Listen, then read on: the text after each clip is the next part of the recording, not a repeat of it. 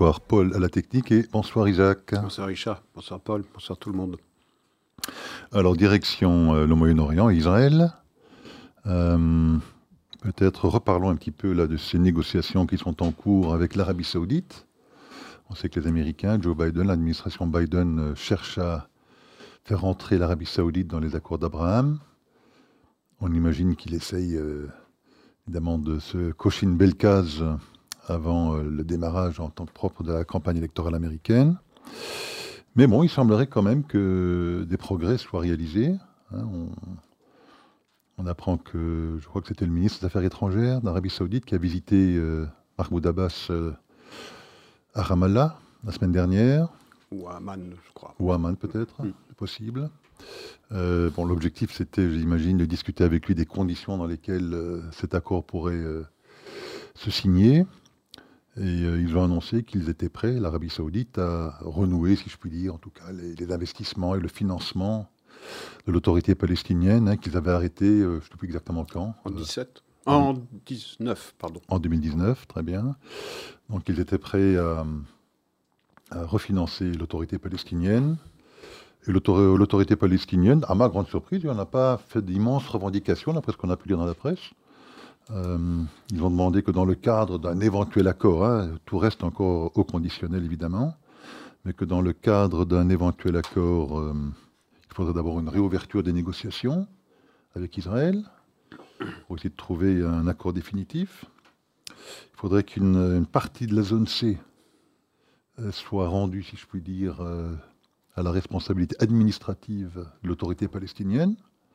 Et puis je pense qu'ils ont également demandé la réouverture de ce fameux consulat américain à Jérusalem euh, que Biden avait promis de rouvrir, mais que depuis qu'il a été euh, nommé euh, président, il ne l'a jamais fait. Donc voilà, il semblerait que les revendications palestiniennes ne semblent pas être extrêmement difficiles à remplir et que les, les Saoudiens, semblerait-il, seraient prêts à renouer, si je puis dire, avec l'autorité palestinienne, à les refinancer pour essayer de...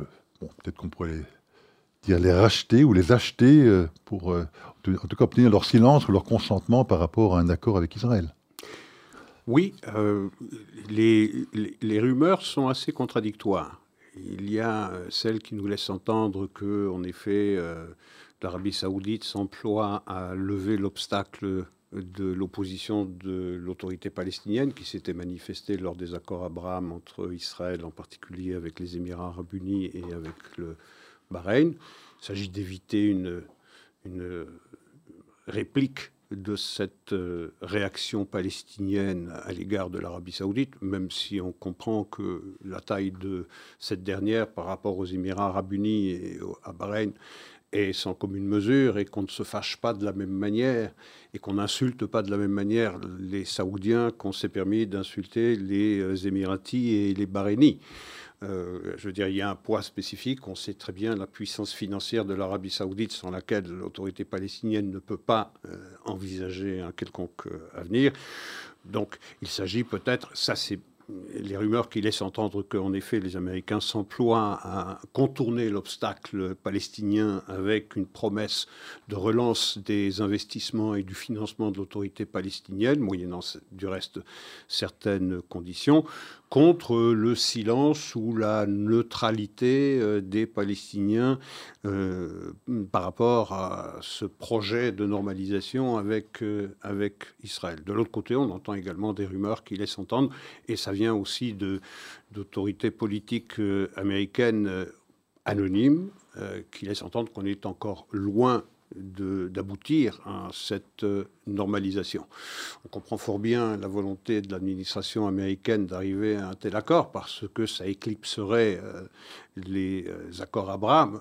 Vous imaginez conclure, arriver à normaliser la relation entre Israël et l'Arabie saoudite c'est sans commune mesure avec euh, ce qui s'est passé sous la présidence Trump, lorsqu'il y a eu la normalisation entre l'État juif et euh, les Émirats arabes unis, Bahreïn, le Maroc et dans une moindre mesure le Soudan, le Soudan puisqu'il est pris dans une guerre, dans une guerre civile.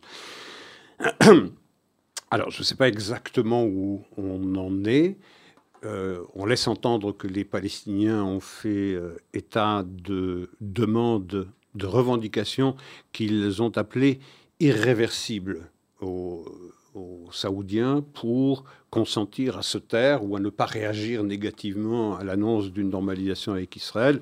Euh, ces, demandes, ces, mesures, ces demandes de mesures irréversibles sont la reconnaissance de l'État palestinien par les États-Unis euh, à l'ONU, la réouverture du consulat euh, américain à Jérusalem dont vous parliez, euh, la, fin de la qualification de l'OLP comme une organisation terroriste, puisque ça a été qualifié d'organisation terroriste par le Congrès américain, et enfin le transfert de la zone C, je ne vais pas dire la restitution, parce qu'il n'y a pas de restitution, restitution laisse entendre que cette Judée-Samarie est un quelconque jour du passé appartenu à un peuple qui se revendique aujourd'hui palestinien. Donc c'est le transfert de la zone C, je n'ai pas lu moi une partie de la zone C, mais de la zone C, c'est-à-dire 60% de la Judée-Samarie, euh, sous l'autorité l'autorité euh, de Mahmoud Abbas ou de celui qui viendra prendre sa place euh, à brève échéance, puisque Mahmoud Abbas est atteint pas depuis déjà longtemps par la limite d'âge. donc je ne sais pas exactement où on en est.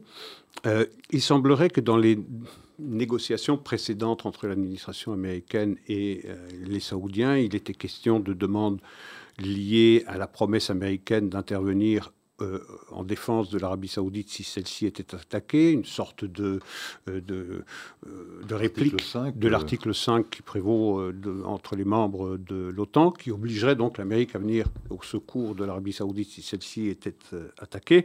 Également la fourniture d'armes de dernière génération, tout en laissant à Israël un qualitative edge au profit de l'Arabie saoudite. Et enfin, le soutien des Américains à un programme nucléaire pacifique qui serait du reste euh, surveillé et pris en charge par, euh, par, euh, les, par les Américains. Ça, c'était le prix.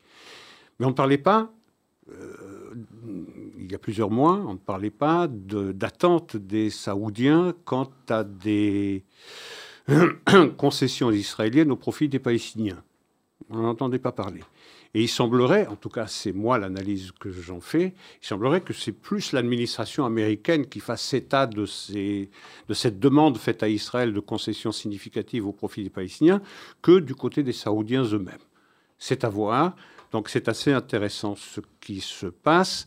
Euh, il y a euh, en toile de fond de cette euh, amélioration des relations informelles entre l'Arabie saoudite et Israël, il y a ce, cet avion, tout le monde a, entendu parler la semaine dernière, euh, qui revenait des, Seychelles, me semble-t-il, et qui, au milieu de son parcours, a été euh, victime euh, d'une panne électrique ou d'un problème technique qui l'a obligé à se poser d'urgence à Jeddah.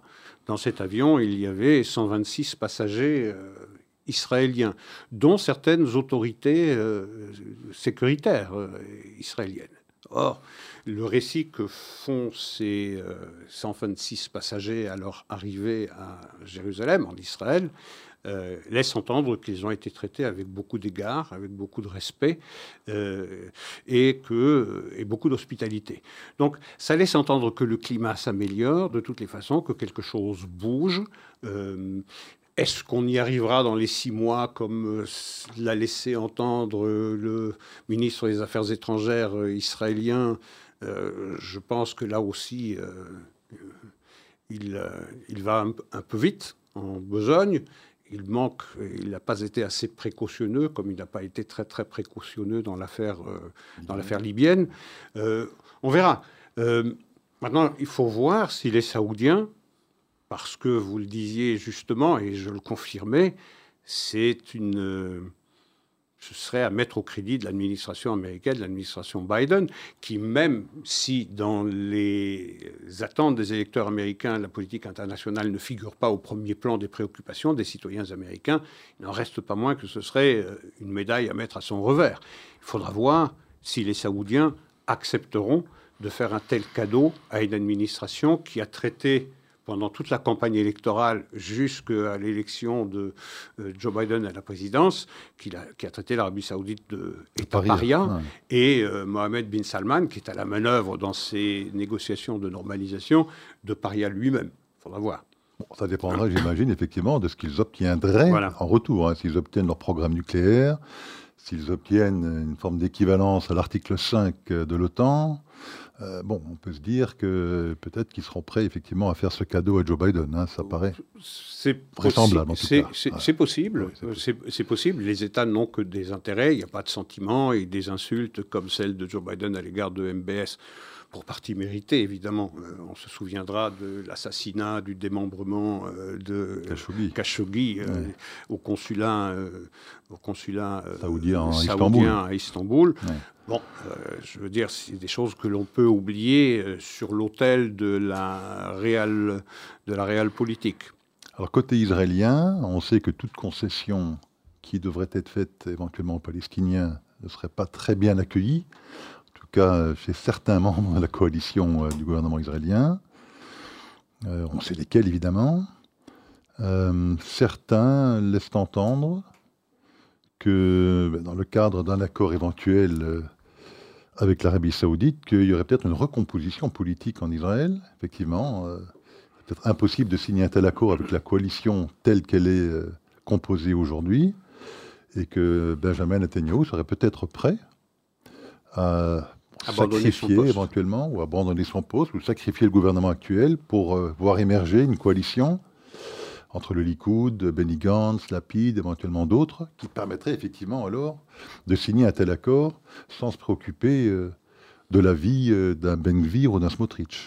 Oui, ce sont des rumeurs qui circulent. À Jérusalem, on laisse entendre que le Premier ministre euh, Benjamin Netanyahu se serait montré disposé à, à rendre son tablier et à quitter même la politique une fois que cette normalisation aura été formalisée entre l'Arabie saoudite et, Israël. Il se trouve que euh, ces, rumeurs ont été euh, démenties.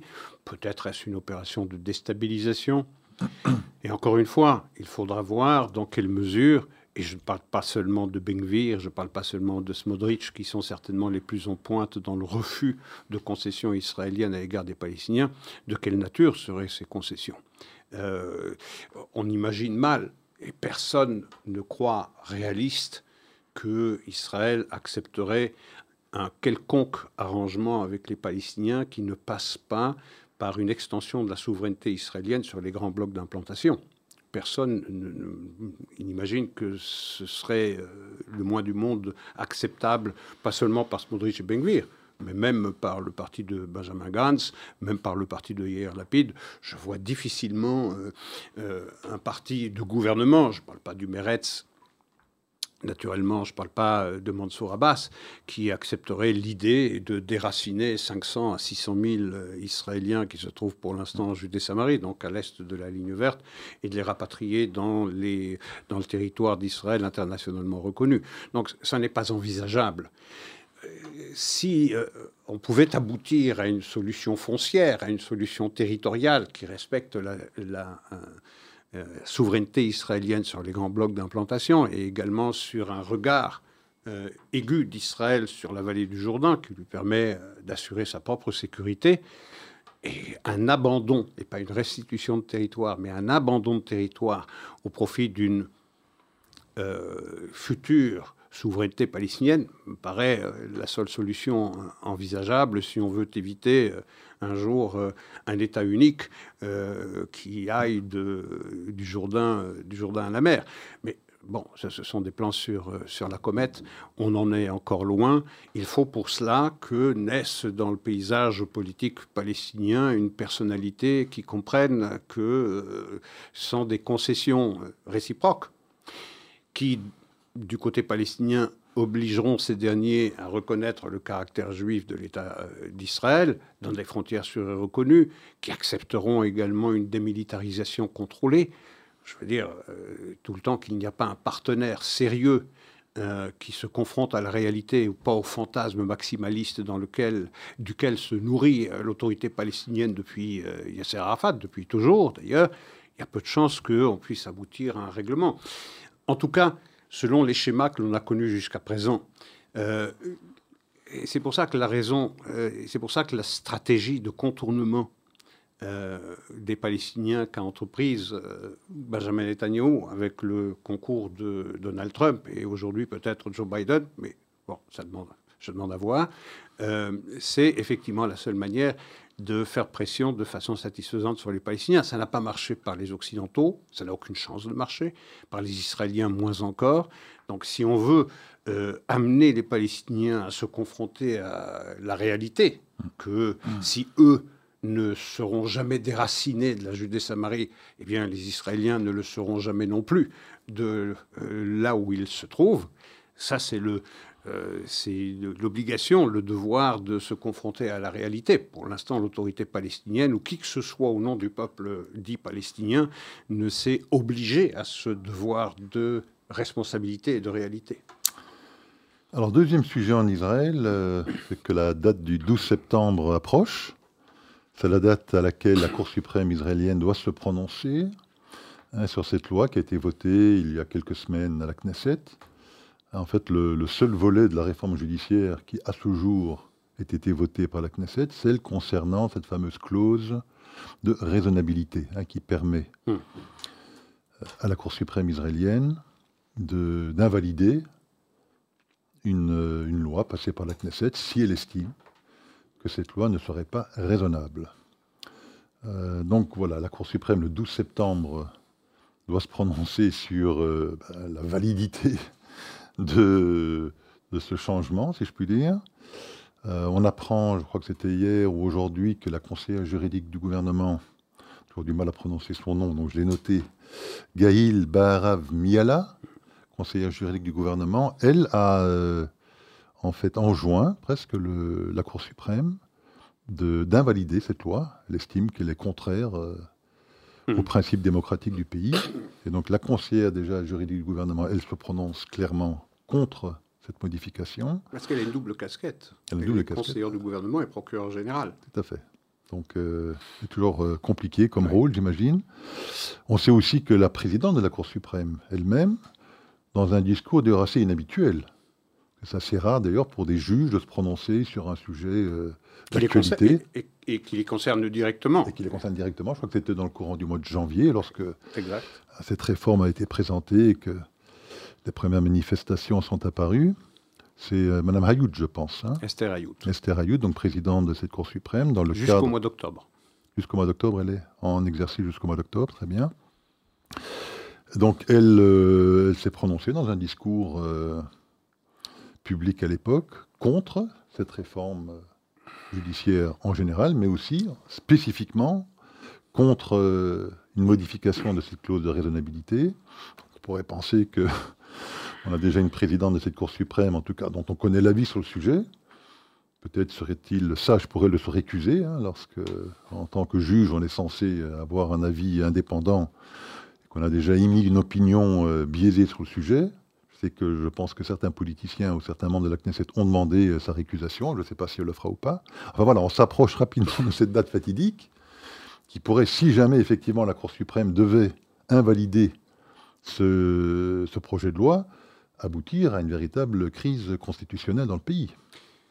Oui, et là, c'est euh, euh, uncharted waters, c'est terra incognita. On ne sait pas dans quoi on s'engage, effectivement, parce qu'il est possible, sinon probable, c'est en tout cas ce que rapportent les rumeurs. Pour l'instant, elles semblent converger vers un rejet, une annulation de cette décision prise par la Knesset à 64 voix contre zéro, puisqu'on se rappelle que l'opposition avait boycotté ce vote, et l'ensemble de la coalition avait voté comme un seul homme pour l'adoption de cette euh, loi d'abandon de, la loi de raisonnabilité. Donc il est probable qu'on se dirige vers une invalidation de cette loi votée par euh, la Knesset. Ce serait la première fois que la Cour suprême annulerait une loi fondamentale. Parce que cette loi qui a été votée il y a quelques semaines de cela sur la raisonnabilité était un amendement à une loi fondamentale. Donc c'est une loi fondamentale. Ce serait la première fois que la Cour suprême annulerait une loi fondamentale. Ça n'est jamais arrivé et je ne sache pas non plus que la Cour suprême a ce droit de le faire. les juristes euh, ne sont pas d'accord entre eux, naturellement. Certains disent que cette Cour suprême n'a pas le droit. Certains disent que oui, elle en a, euh, le droit mais on se dispute sur quelque chose qui est relativement peu important, et d'ailleurs euh, sur laquelle euh, tout le paysage politique s'accorde pour dire que oui, on peut se passer de la loi sur la raisonnabilité, on peut l'annuler. Il y a eu, et on l'a commenté largement ici dans cette émission, des interventions de hier Lapide, de, de Benjamin Gantz sur la nécessité d'abandonner cette loi de raisonnabilité parce que, disait-il, ils ne le disent plus maintenant parce qu'ils sont dans l'opposition. Hein. Voilà, mais, mais jusque 2021, c'est pas, ça remonte pas à Mathusalem non plus. Donc, jusque très récemment, ces membres de l'opposition, qui aujourd'hui font feu de tout bois pour dire que c'est un chemin certain vers la dictature, disaient que cette loi de raisonnabilité doit être supprimée parce que le dernier mot dans les dans le verbatim de Yair Lapid, le dernier mot doit revenir aux élus du peuple, c'est-à-dire à la Knesset. Donc tout le monde s'accorde là-dessus. Maintenant, il y a un désaccord profond parce que on sait bien qu'il ne s'agit pas ou pas seulement de la révolution ou de la contre-révolution constitutionnelle euh, judiciaire, pardon, mais il s'agit d'une volonté délibérée, d'ailleurs assumée, explicitement assumée et revendiquée par les porte-parole de l'opposition, c'est de renverser le gouvernement et c'est de faire passer à Benjamin Netanyahu le goût de rester en politique et de le dégager. Donc il s'agit de faire tomber le gouvernement. Le prétexte, c'est cette euh, réforme judiciaire. Donc cette loi sur la raisonnabilité, elle est euh, nécessaire pour tout le monde pratiquement. Aujourd'hui, Évidemment non, mais elle est de nature symbolique. C'est une toute petite partie de la réforme judiciaire. Certainement pas la plus importante. La moins controversée depuis le début d'ailleurs. Hein. Exactement, la moins controversée, parce que la plus controversée, elle a été relativement rapidement abandonnée par Benjamin Netanyahu, cette espèce de override rule qui permettait à la Knesset, par une majorité simple de 61, d'annuler une annulation de la Cour suprême. Bien, euh, mais ce n'est pas la plus importante des dispositions de la réforme judiciaire. La plus importante, c'est la, commission de sélection des juges. Donc on n'en est même pas là. Mais il s'agit d'une bataille symbolique. Il s'agit pour la gauche de ne rien abandonner, de ne rien laisser, pas une miette. Il faut que rien ne passe. Il s'agit de montrer l'inanité des efforts de cette coalition et de provoquer son démantèlement. Donc il s'agit de rien de moins que cela. Effectivement, ce serait intéressant de voir euh, cette réunion, cette audition, pour laquelle d'ailleurs la coalition avait demandé un renvoi. Parce que, disent-ils, pour une affaire aussi importante, il nous faut plus de temps pour étudier euh, la question et mettre sur pied une défense des raisons pour lesquelles nous avons avancé cette, euh, ce vote sur la clause de raisonnabilité, un délai qui a été refusé, ce sera donc euh, le 12 septembre, avec l'avis de, euh, de la conseiller, du, conseiller spécial... Galiba Rav Miala. Merci. et de Esther Ayout, Ayout, je vois difficilement comment cette loi ne serait pas annulée. Et là, on se trouverait effectivement devant une question vertigineuse qui a le dernier mot? À qui les euh, représentants de l'État, à qui les citoyens euh, devront obéir? Euh, Qui dira la loi? Qui dira ce qu'on peut faire et pas faire? Donc on se trouve devant une situation particulièrement fragile, dangereuse. Et rappelons aussi quand même que cette clause de raisonnabilité, en tout cas, à ce que je sache, il n'y a pas le moindre pays au monde quand je parle de démocratie parlementaire, où existe l'équivalent d'une Cour suprême, où un tel dispositif existe. Hein. Israël est le seul pays, dans le cadre des pays effectivement de, de, démocratie parlementaire, où ce type de dispositif existe, où une Cour suprême peut, pour des raisons donc éminemment subjectives, puisqu'évidemment, ce qui est raisonnable pour l'un n'est pas forcément raisonnable pour l'autre. Donc, sur base de ce critère totalement subjectif, invalider une loi passée par la majorité de la Knesset. Donc, Vous faites bien de le rappeler. Effectivement, aucune Cour suprême dans un quelconque pays démocratique ne dispose d'une telle prérogative. C'est presque c'est tellement fantaisiste, cette histoire-là, mais il semblerait, pour les opposants à, cette, à cet abandon de la clause de raisonnabilité, qu'il y va de la démocratie, de son essence même, que Israël est menacé de fin de démocratie. Mais on voit bien, aujourd'hui, on est dans la fin de tout. Hein à la fin de la démocratie, on est à fin de la planète, on est à je veux dire, on, est dans les peurs millénaristes, on est dans l'hyperbole, on est dans l'excès de. Bon, je ne dis pas que ce, débat ne doit pas intervenir. À l'évidence, il doit intervenir et de préférence dans un, dans un esprit aussi euh, serein, apaisé que possible. Mais est-ce que c'est possible d'obtenir cette sérénité, d'atteindre cette sérénité quand vous avez euh, quand vous avez par exemple un Ehud Barak, Ehud Barak, l'ancien Premier ministre israélien, qui a préparé de longue date, bien avant la présentation par l'actuelle coalition de son projet de réforme judiciaire, qui avait préparé son coup, et qui disait d'ailleurs à ceux qui l'ont préparé avec lui, il ne s'agit pas du tout de réforme judiciaire, il s'agit de renverser ce gouvernement, de l'empêcher de gouverner. Et une manière de rassembler les citoyens israéliens qui ne comprendront pas grand-chose euh, à la complexité de cette réforme judiciaire et de plusieurs de ses aspects, eh bien, c'est d'en appeler au danger pour la démocratie. Et il le disait de façon très, très explicite. Donc, notre propos, disait-il, Léoud Barak, ça n'est pas de parler de la réforme judiciaire à laquelle les Israéliens s'intéressent peu dans le détail, mais c'est de dire qu'il y a un danger vital pour la démocratie. Ehud Barak, sa dernière sortie, c'est de comparer Benjamin Netanyahu à rien de moins qu'Adolf Hitler.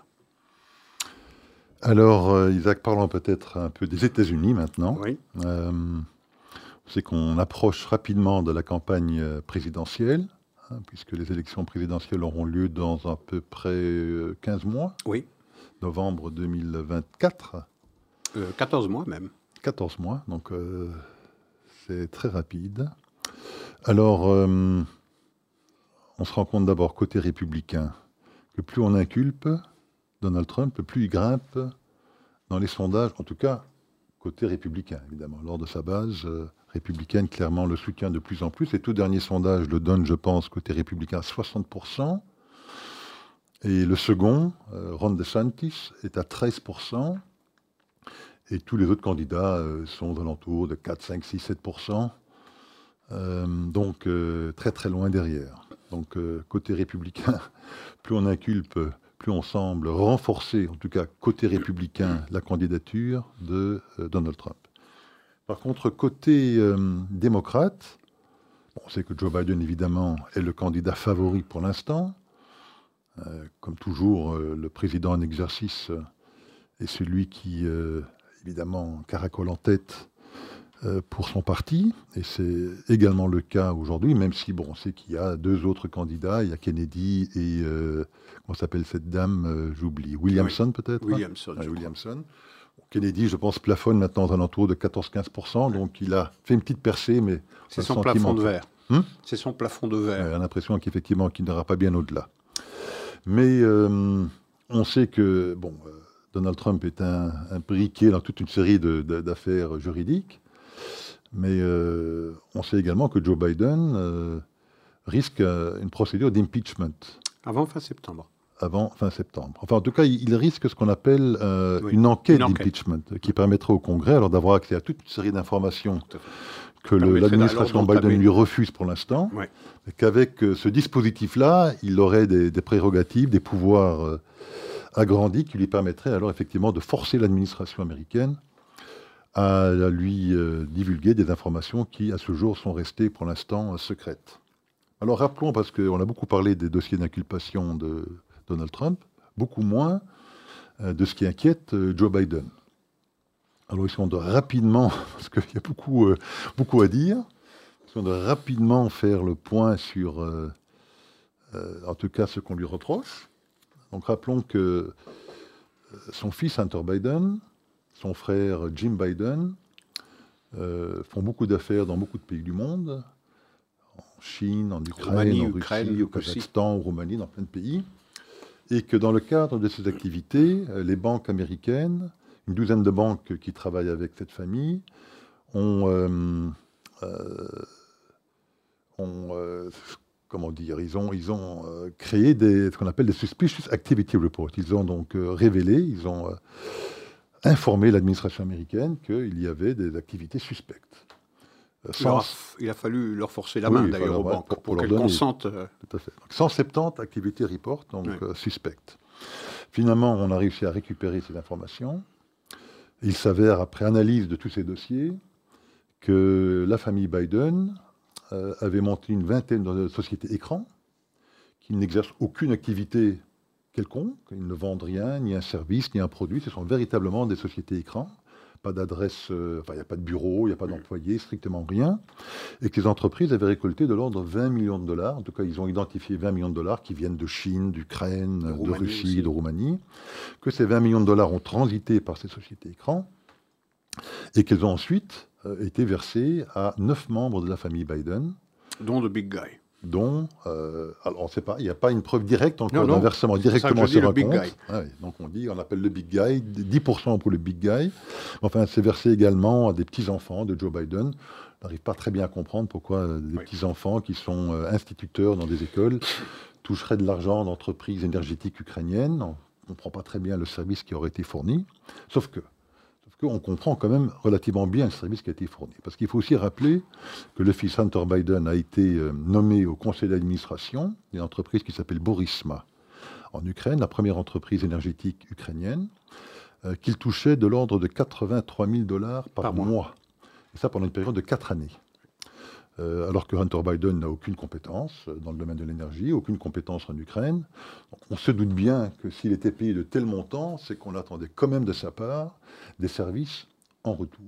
C'est-à-dire l'accès au marché américain de l'énergie, en l'occurrence. Ça, mais pas que ça. Non, non. Parce qu'on apprend également maintenant euh, que cette entreprise Borisma, qui était effectivement corrompue jusqu'à la moelle, était sous le coup d'une instruction du, euh, de Shokin, de Victor Shokin, le procureur général d'Ukraine à l'époque, pour corruption, qui gênait évidemment beaucoup le, management de cette entreprise, qui voulait effectivement, comme vous le disiez, s'investir aux États-Unis et pouvoir rentrer en bourse aux États-Unis.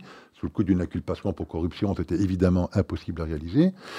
Et donc on apprend effectivement que Hunter Biden, dans le cadre d'un conseil d'administration euh, de Borisma, euh, apprend effectivement que l'entreprise est sous le coup de cette procédure d'instruction et donc appelle Washington. Appelle papa. Appelle papa.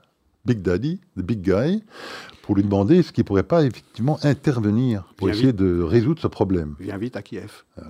Et alors qu'il est effectivement Joe Biden, quelques jours plus tard, prend son avion Air Force 2 au frais du contribuable américain pour aller à Kiev, rencontrer Poroshenko, le président ukrainien de l'époque, pour lui tenir euh, le discours suivant. Le discours mafieux suivant. Voilà, écoutez, Victor Chokin en estime que c'est un corrompu. Il faut le virer. On vous demande de le virer immédiatement et il regarde sa montre pourquoi je constitue ça? Parce que Joe Biden lui-même raconte l'histoire. Oui, oui il s'en vante. Hein. il s'en vante. Oui. je m'en vais de Kiev dans quelques heures. Si dans, six heures, je quitte. Si Victor Shokin n'est pas viré. le milliard de dollars qu'on est censé vous donner comme aide financière, eh bien, vous pourrez vous asseoir dessus. Mhm. Et donc voilà, donc on a une situation où on a un vice-président, il était vice-président à l'époque, euh, qui, euh, ben, en échange évidemment de, de, de, gracieux paiements faits à son fils, intervient dans la politique américaine pour faire virer un procureur général se sert de la politique américaine, se sert du milliard de dollars qui a été voté par le Congrès pour euh, aider euh, l'Ukraine, pour dire vous n'aurez pas ce milliard de dollars si vous ne virez pas Shocking, qui enquête sur les malversations et sur la corruption de Burisma qui emploie le fils. Bon, je veux dire, de cela, évidemment, personne ne parle. Tout le monde est trop occupé à parler des inculpations de euh, Donald Trump. Et ce qui n'existe pas dans les médias, en réalité, n'a pas d'existence. Et euh, c'est pour ça que lorsque nous parlons ici, euh, ou bien dans nos entourages respectifs, des malversations de la famille Biden, qui est probablement la plus corrompue qui ait jamais pénétré la, Maison-Blanche, on vous regarde avec des yeux de merlan on dit, quoi tu viens Et quand on raconte l'anecdote que Joe Biden lui-même a raconté. Oui, il vous On se rend compte qu'ils n'en sont même pas au courant. Non, non seulement ils ah. ne sont pas au courant, mais ils ne vous croient pas. Et lorsque vous leur dites, mais euh, allez voir sur Internet, allez voir sur Internet, vous pouvez le vérifier parce que c'est du domaine public. Ils s'en est vanté pas une seule reprise. Ils s'en est vanté très souvent. Euh, de, cette, euh, de, cette, de ce chantage qui a été fait à Poroshenko, qui a été mis en place d'ailleurs par les Américains à la place de Yanukovych, euh, pour avoir un président ukrainien à la botte des, États-Unis. dire, ça n'est pas contestable. Mais les tenants de, euh, les tenants de, les supporters de Joe Biden, qui sont plutôt les opposants de Donald Trump, vous disent mais non, ça n'a jamais existé. Et tu auras beau me le montrer noir sur blanc, c'est quelque chose qui relève de la conspiration, du complot, ça n'existe pas. Parlons de Trump. Alors, puisqu'il faut parler de Trump, parlons-en. Alors, Trump, effectivement, pour l'instant, à chaque inculpation, son taux de popularité euh, augmente et sa capacité à recueillir, euh, à rassembler des financements de plus en plus importants augmente. On l'a vu d'ailleurs euh, avec son mugshot, c'est-à-dire la photo d'identité judiciaire, il a récolté en 24 heures, je crois, 8 ou 9 millions de dollars, c'est-à-dire qu'il transforme le plomb en or. Alors, c'est le cas aujourd'hui. La campagne électorale, L'élection, c'est dans 14 mois, c'est demain. Mais demain, raconter au quotidien, c'est une, c'est une épreuve de longue haleine. Quand sera-t-il des humeurs de l'électorat américain? Se sera-t-il fatigué de cette mantra répétée à nauséam qu'on ne peut pas amener à la Maison-Blanche ou ramener à la Maison-Blanche quelqu'un qui traîne autant de casseroles euh, dont euh, cette euh, insurrection du 6 janvier, dont cette volonté de changer le résultat des élections en Géorgie avec ce coup de fil qu'il a eu avec Raffensberger. Bon, donc, il faudra voir comment est-ce que les électeurs, les supporters de Donald Trump réagiront avec les mois qui passent? Est-ce qu'il y aura une fatigue qui s'installera avec la répétition de cette culpabilité supposée de Donald Trump? Personne ne le sait. Il doit aussi vaincre trois obstacles majeurs. Un, c'est de s'attaquer à, la forme des élections elles-mêmes, c'est-à-dire euh, euh, les, euh, les, votes par correspondance. Les votes par correspondance, les démocrates sont passés maîtres dans la gestion des votes par correspondance. Les républicains ne sont pas plus avancé aujourd'hui qu'il l'était en 2020 avant l'élection précédente. Je vous interromps une petite seconde, parce que là, vous faites déjà l'hypothèse qu'il va remporter la candidature républicaine. Attendez, non, je ne me place même pas dans cette hypothèse, parce que de toutes les façons, le Parti républicain doit veiller à maîtriser le processus électoral dans toutes ses composantes, dans toutes ses dimensions, dont le vote par correspondance, dont je remarque de façon insidieuse le retour du Covid dans le discours, l'obligation pour certains de reporter le masque, et donc peut-être la réinstallation d'un climat de peur qui avait favorisé eh bien, le changement des lois électorales dans les États et qui avait permis eh l'explosion des votes par correspondance. Donc si les républicains ne s'attaquent pas à cela, eh bien, euh, je veux dire, les votes par correspondance, on le sait, on l'a assez commenté avec les chiffres des votes qui ont été rejetés en 2020 par rapport aux votes qui ont été rejetés en 2016. Euh, toutes choses restant égales, les républicains partent battus. Il y a deux autres obstacles à lever. C'est l'obstacle de la génération euh, Z et des millénials. Ceux-là restent, même s'ils sont critiques à l'égard du bilan de Joe Biden, euh, reste peu disposé favorablement à l'égard de Donald Trump aujourd'hui. Or, il se trouve qu'en 2024, ces deux classes d'âge, génération Z et Millennium, compteront pour 50% de l'électorat américain. Donc ça, c'est un obstacle qu'il faut surmonter, c'est-à-dire qu'il doit y avoir un discours républicain à l'égard de cette jeunesse qui, aujourd'hui encore, lui tourne le dos. Et enfin, troisième obstacle, c'est, euh, ce sont les indépendants les indépendants, c'est ce, qui ce sont eux qui ont permis l'élection de Donald Trump, 46% contre 42% en 2016. Et aujourd'hui, ils sont une majorité à estimer que les procès contre Trump doivent se tenir rapidement. Et ils sont 53% à penser qu'il euh, il a trempé effectivement dans euh, cette incitation à la haine du 6 janvier et dans cette implication euh, pour le vote en en, Géorgie. Donc il faudra reconquérir ces voix qui sont la clé, qui sont la clé de l'élection. Et enfin, c'est un élément important, c'est que on passe par l'idée que effectivement Donald Trump sera le nominé de, euh, du Parti républicain et que Joe Biden le soit. Alors, pour le premier, c'est plus sûr que pour le second. C'est-à-dire qu'on ne voit pas comment aujourd'hui, euh, je pense en particulier à DeSantis, le gouverneur de, Floride, pourrait contester euh, cette nomination de Donald Trump par le Parti républicain à l'heure actuelle. Maintenant, peut-être qu'avec cette fatigue que j'évoquais à l'égard des procès de Donald Trump, peut-être que on se rendra compte chez les républicains qu'il faut avoir, il faut faire peau neuve et présenter un candidat qui qui traîne moins de casseroles.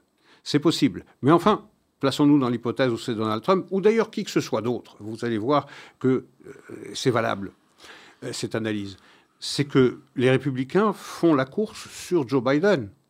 Or, les démocrates sont en train de s'interroger sur le point de savoir s'il ne faut pas le dégager lentement. La Convention nationale démocrate se tiendra au mois de août 2024. Ça veut dire que jusqu'en août 2024, les républicains feront la campagne en ciblant Joe Biden, qui pourrait ne pas être le candidat démocrate si la Convention nationale démocrate du mois d'août décide de présenter euh, un autre candidat à l'élection de 2024. Je ne vois pas très bien lequel, mais on parle de plus en plus du gouverneur de Californie, Newsom, qui a un bilan absolument calamiteux, désastreux en Californie, dans son État. Il présente bien, il est beau, il est jeune. Et c'est le nouveau Kennedy, euh, puisqu'on est à la télévision, donc on dit beaucoup de bêtises, euh, mais c'est le nouveau Kennedy, malgré son bilan absolument désastreux. Donc je ne serais pas surpris qu'on change de monture dans le Parti démocrate au mois de août, ce qui obligera les républicains à changer de discours, parce qu'ils ne pourront plus critiquer le bilan de Joe Biden, puisqu'il n'aura plus à l'assumer. Et d'ailleurs, bon, quand on regarde un peu la stratégie républicaine actuelle, c'est vrai qu'ils font, semblerait-il, le, maximum pour faire tomber Joe Biden, ceci dit, parce que c'est eux qui poussent un maximum pour effectivement euh, faire révéler toutes ces informations de corruption concernant Joe Biden. Si elle devait effectivement se confirmer, je pense qu'il n'aurait pas d'autre choix, d'autre choix que de l'abandonner comme candidat bien avant le mois d'août, j'imagine. Donc, euh, pas très clair, effectivement. Non, c'est pas, c'est, pas très clair, mais on voit, je veux dire, la raison commande de penser que si les démocrates veulent avoir une chance d'avoir un candidat à nouveau à la Maison-Blanche de 2024 à 2028, je veux dire, c'est pratiquement impensable impensable d'imaginer que cette hein. personnalité soit Joe Biden. je veux dire, il est déjà un, embarras considérable pour, pour tout le monde, euh, à, commencer pour, à commencer par lui-même. Et son équipe de campagne, d'ailleurs, hein, je crois qu'elle se limite à 10 personnes aujourd'hui. Il n'a pas, je pense, organisé le moindre... Euh, le moindre rallye de campagne à Remarquez ce jour. que dans l'élection de 2020, il a fait campagne de son basement. Son basement. Enfin, disons là, il y avait le Covid. Oui, donc on pouvait utiliser cette excuse-là, mais aujourd'hui, bon, il n'a effectivement pas d'équipe de campagne, il n'a pas récolté de fonds. Euh, donc il semblerait effectivement qu'il n'est pas lui-même euh, il ne donne pas lui-même l'impression de prendre sa propre candidature très au sérieux. Mais il faudrait d'abord qu'il soit convaincu qu'il est président des États-Unis. Hein. Et effectivement, euh, pas certain non plus, Isaac, hein, parce que souvent il appelle, je pense, Kamala Harris, Madame la Présidente. Exactement. tout à fait. Euh, vous mentionniez à quelques instants le Covid. Oui. Ah, effectivement, il y a une reprise, une certaine reprise du Covid. On en reparle en tout cas. On en reparle. Bon, semblerait-il qu'il y ait des cas un peu plus fréquents des hospitalisations un peu plus élevées euh, aux États-Unis, en Europe également. Et alors, euh, euh, c'est vrai qu'on a l'impression que le Covid, c'est très ancien, mais ce n'est pas si ancien que ça. Et je suis allé vérifier, moi, quelques statistiques que je trouvais assez intéressantes, avec un petit peu de recul pour voir effectivement ce qu'il en était des, chiffres de surmortalité. Que c'est vrai que les chiffres de décès du Covid sont très imparfaits. On sait que chaque pays euh, avait des, normes de, reporting très différentes. On sait qu'en Belgique, on avait tendance à euh, répertorier comme mort du Covid, je pense, toutes les personnes qui sont mortes dans les maisons de repos. Avec le Covid. Avec le, mais je crois que même... Même peut-être par extension. Par extension, quasiment tous les décès dans les maisons de repos, dans les maisons de retraite étaient quasiment qualifiés comme étant des morts du Covid.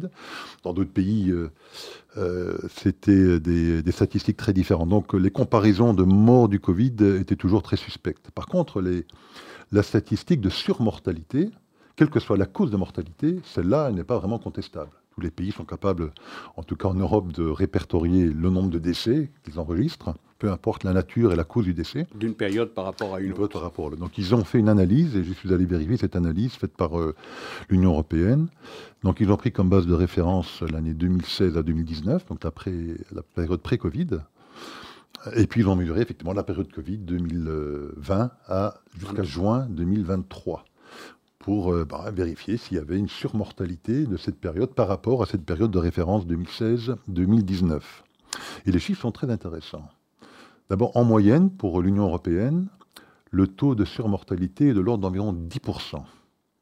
Mais il y a des écarts très importants euh, d'un pays à l'autre. Notre pays ne s'en sort pas trop mal. Hein. on avait des statistiques de Covid qui semblaient désastreuses à l'époque, mais la Belgique, le taux de surmortalité est de 4%. Euh, L'Allemagne de 8,5%. Moi, je me souviens à l'époque, on chantait euh, les exploits allemands où ils avaient des hôpitaux fantastiques. Ils avaient, bon, ils semblaient beaucoup mieux gérer la crise euh, que beaucoup d'autres pays. En tout cas, ils ont un taux de surmortalité double de celui de la Belgique. Mais quel est, d'après vous, Isaac, enfin, vous le savez, puisque je vous l'ai dit avant, mais le pays qui s'en sort le mieux en termes de surmortalité? Rendez-moi justice, je l'avais deviné. Vous l'avez deviné, tout à fait. je l'avais deviné, j'avais dit que c'était la Suède. Et euh, je trouve cette comparaison entre ces deux périodes particulièrement intéressante, effectivement. 2016-2019, on a un chiffre tot de morts. 2020-2023, jusque juin 2023, on a un chiffre Y. OK. Et on compare les deux. Et on voit euh, quel est le surcoût de le, surcroît de mortalité dans la deuxième période par rapport à la première. Il n'est que, c'est très relatif, de 10% en moyenne sur l'Union européenne, avec des écarts considérables, effectivement, très significatifs, entre la Suède, 2%, et euh, l'Allemagne, 8%, ça veut dire 4 fois plus. Euh, la moyenne de 10%. Hein. il y a des pays qui sont à 12, 14, 16%. Non, je prends l'Allemagne parce qu'elle ah était montrée en exemple. Ah montrée en exemple et qu'on montrait des images d'avions qui transportaient des patients qui ne pouvaient pas être traités en France. Euh, on les envoyait en Allemagne. Donc c'était vraiment le, parangon de la sécurité euh, sanitaire. il se trouve que la Suède, c'est 2%. On a peu parlé d'ailleurs pendant la crise du Covid, rappelez-vous, de l'exemple suédois. L'exemple suédois, c'était quoi? C'est caractérisé par quoi? Refus du confinement, refus de porter le masque, on n'a pas arrêté l'économie, on n'a pas empêché les enfants de continuer d'aller à l'école, et c'est 2%, c'est-à-dire record européen. C'est-à-dire c'est le pays qui a le taux de surmortalité dans la période 2023 par rapport à la période 16-19 la plus basse. Et on a la même chose exactement aux États-Unis dans l'État de Floride, dirigé par le gouverneur Ron DeSantis, qui avait exactement la même politique, c'est-à-dire le refus du confinement, euh, maintenant euh, le maintien de l'ouverture des, écoles, ainsi que de, euh, ainsi que de l'économie. Ce qui veut dire que les pays qui ont de plus, le plus crié au danger absolument mortel pour toute la société et qui ont littéralement gelé l'économie, et priver les citoyens d'une vie normale pendant 24, 30 mois, eh bien, s'en sont le moins bien, le moins bien tirés. Ce sont des leçons qu'il faut retenir euh, pour l'avenir. Euh, parce que, effectivement, on reparle de plus en plus d'une résurgence du Covid sous des, euh, sous des variants nouveaux qui semblent se manifester.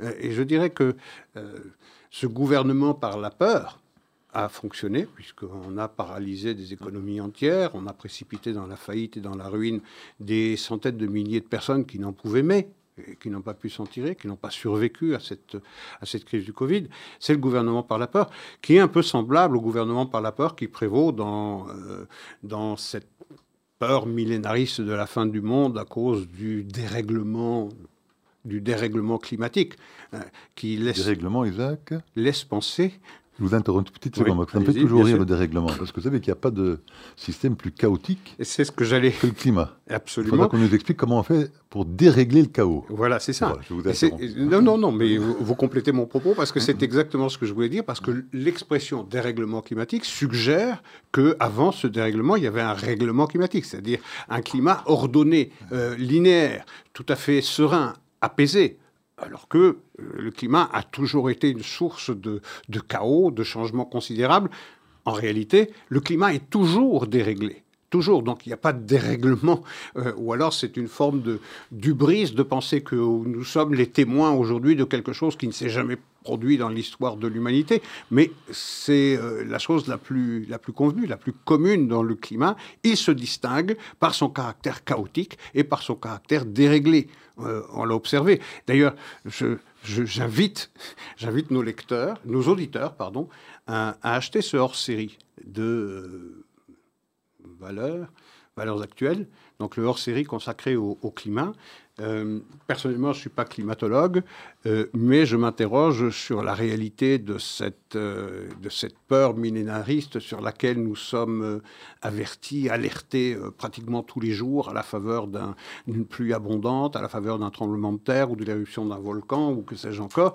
À la, faveur, souvenez-vous, il y a quelques semaines, lorsqu'il y a eu ces terribles incendies à Hawaï. Oui, bien sûr. Je pense qu'il y a eu quoi 150 décès On ne les a pas tous dénombrés, je pense. Il y en a un, millier qui sont encore disparus. Tout de suite, on a mis ça sur le compte de quoi? Du changement climatique. Alors il s'agit de quoi Il s'agit simplement d'une ligne électrique. Une ligne électrique qui était effondrée, qui n'avait pas été réparée à temps et qui a, déclenché. Et voilà.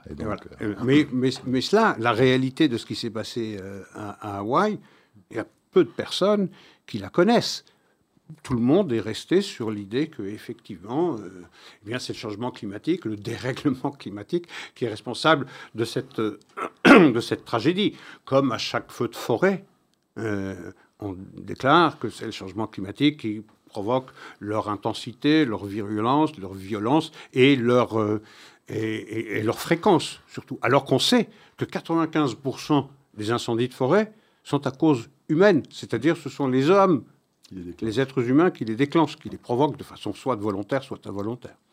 Donc effectivement, euh, nous invitons nos auditeurs hein, à lire, euh, parce qu'il y a, je regarde, vous m'avez fait le plaisir de m'acheter l'un des exemplaires.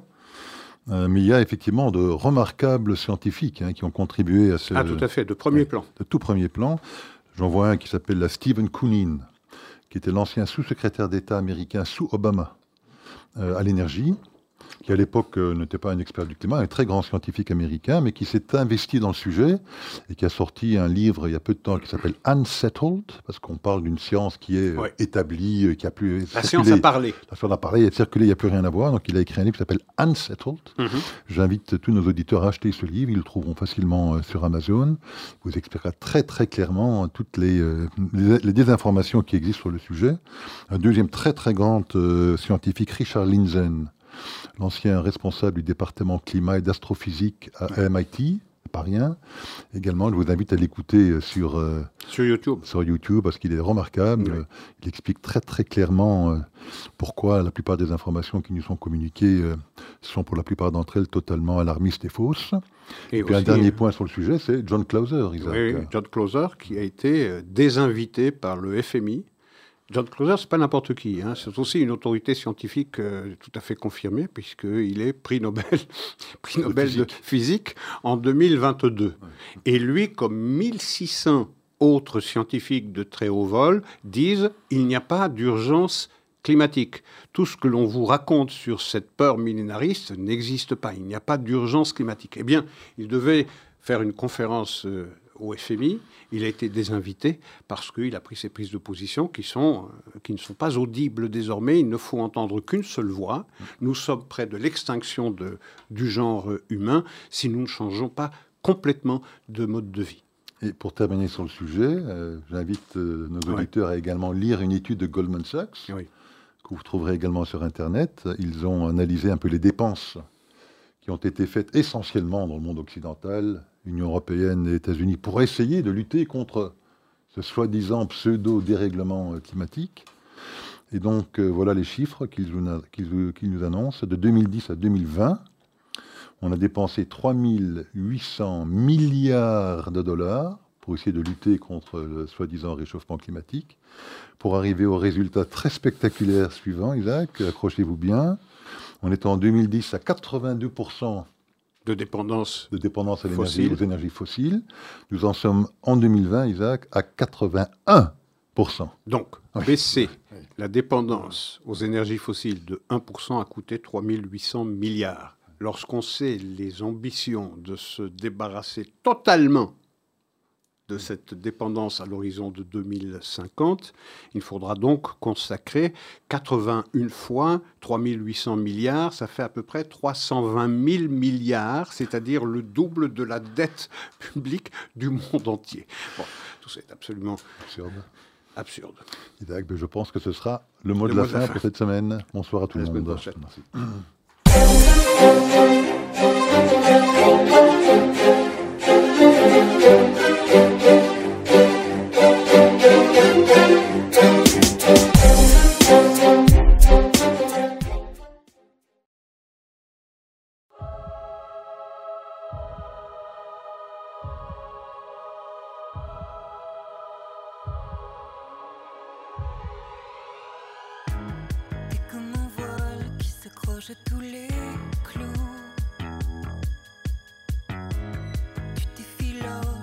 කදීම තුළේ කූ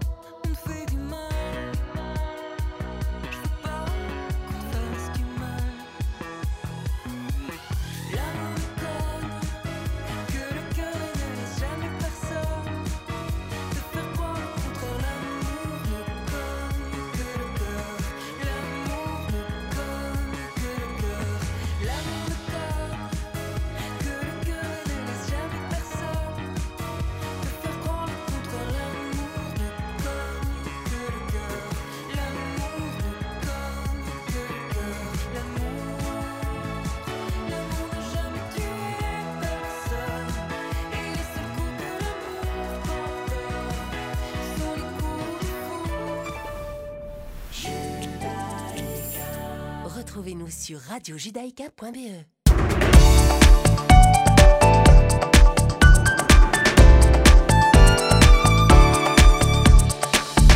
Bonjour à toutes, bonjour à tous, vous êtes bien sur Radio Judaïka, nous sommes le lundi 4 septembre 2023, il est 18h, c'est l'heure de vos informations.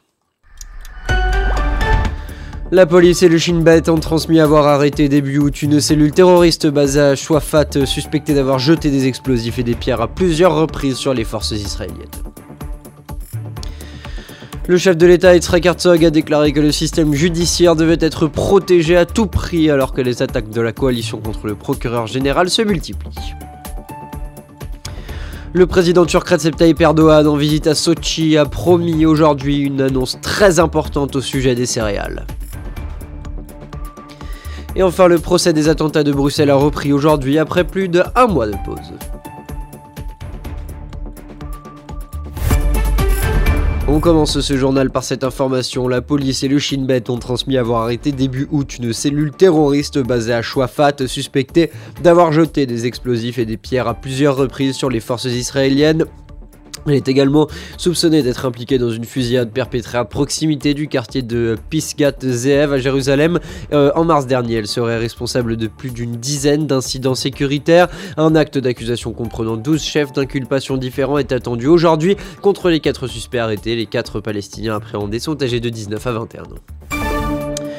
Le chef de l'État, Yitzhak Herzog, a déclaré que le système judiciaire devait être protégé à tout prix alors que les attaques de la coalition contre la procureure générale Galiba Aravmiara se multiplient et que le pays se dirige vers une épreuve de force entre le gouvernement et le système judiciaire qui pourrait déclencher une crise constitutionnelle. L'indépendance et la force des tribunaux, des conseillers juridiques, du bureau du procureur et de tous les autres départements sont les pierres angulaires de toute société démocratique. C'est ce qu'a déclaré Yitzhak dans un discours préenregistré lors d'une conférence de l'association du barreau. Nous devons les protéger et les défendre contre tous, a-t-il ajouté. Yitzhak Herzog a également décrit la situation comme étant celle d'un formidable moment de pouvoir, les citoyens du pays ayant compris au cours des récents bouleversements l'importance du système juridique et l'influence considérable de l'autorité conférée au pouvoir judiciaire dans la formation du caractère de l'État et dans l'établissement de son avenir. Ce sont les mots du président Herzog.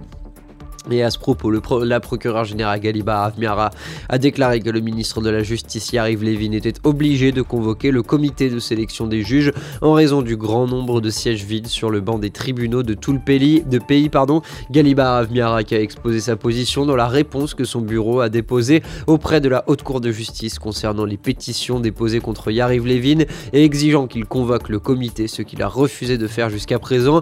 Le refus de Yariv Levin découle ostensiblement de son désir de modifier d'abord la composition du comité clé afin de donner au gouvernement un plus grand contrôle sur les nominations judiciaires.